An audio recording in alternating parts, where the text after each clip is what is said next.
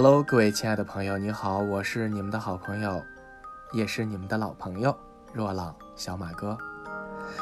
那最近有很多朋友问我说：“小马哥，你当时为什么会用精油啊？或者是是什么样的一个契机让你产生了使用精油的习惯？”那我想，那我们是不是有必要花一期节目的时间来跟大家分享，究竟是我从什么时候开始用的精油，或者是精油给我生活带来怎样的改变？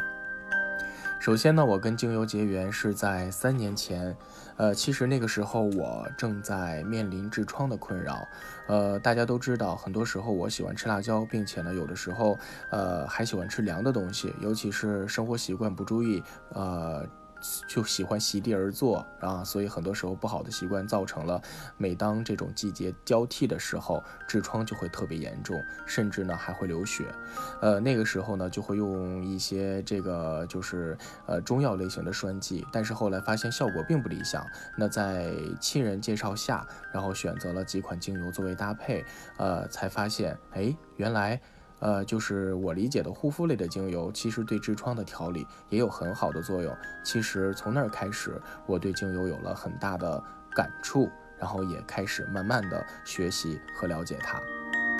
那先不说精油，那咱们中华民族上下五千年的传统历史，那我们的中草药文化也是从很早很早之前就有了。那一提到中医，我们会选到，就是会想到扁鹊，然后呢也会想到神农尝百草啊之类的，等等等等。我们很多的这个就是呃先哲们哈，都已经给我们研制出来了很多很多的这个中药的体系，《黄帝内经》啊，《本草纲目》啊，等等等等。呃，但是呢，一提到精油，其实就很陌生。那其实我觉得没必要陌生啊。为什么？因为中药来源于植物，精油也是来源于植物。有一个不恰当的比喻，我把精油比作为液体的中药。当然，这个不负责官方的呃这个解释啊，只是我的就是小小的比喻。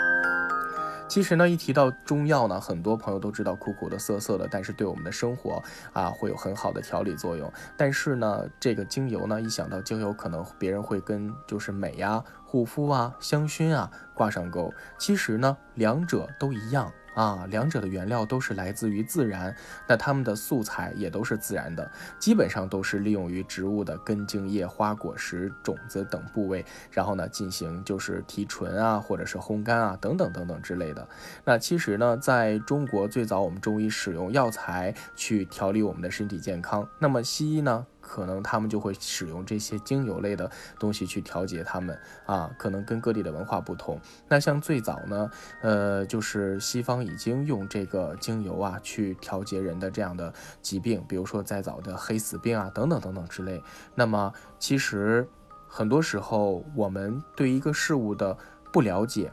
才产生了一定的曲解或者是误解。所以呢，今天跟我一起来了解一下我为什么要用精油。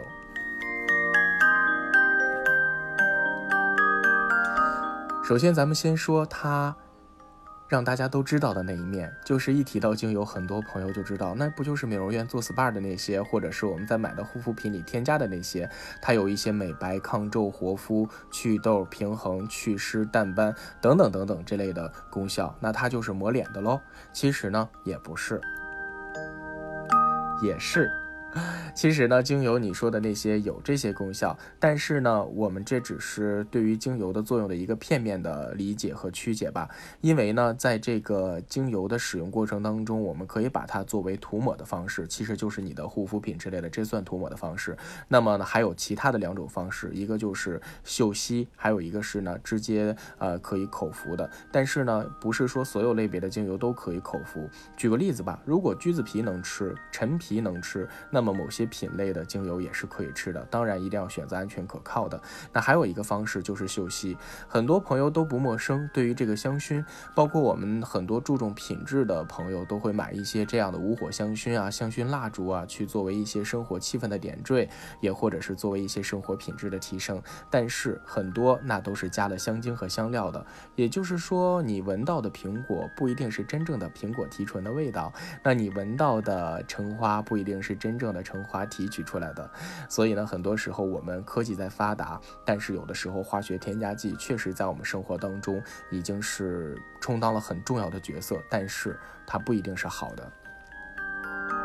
但是如果你用作精油去香薰的话，哈，其实呢，这样的话就是自然、安全和可靠。那么在这里划重点喽，其实精油已经在我们的生活当中慢慢的出现了，只不过你还没有系统和真正的认识它。使用精油的方式很简单，嗅吸、涂抹。和口服，当然呢，如果你拒绝啊对陌生事物的亲口尝试，那我建议你可以从涂抹和嗅吸的方式，然后去看看这些植物的力量和自然的力量到底能给你带来一些什么。其实我觉得是什么不重要，为什么也不重要，重要的是它对我们的生活能带来什么样的帮助和好处。其实呢，你选择自然的、安全的、可靠的就可以了。因为呢，生活对我们来说有很大的考验，忙忙碌碌，我们抽出来一些时间去爱自己。也是不错的。那本期节目时间有限，后期呢，如果你想了解更多的精油方面的知识，你可以关注我的精致生活的节目。好了，那不跟你啰嗦这么多。其实呢，我们只要了解精油呢是跟中药一样，来自于植物啊，然后呢服务于人类就可以了。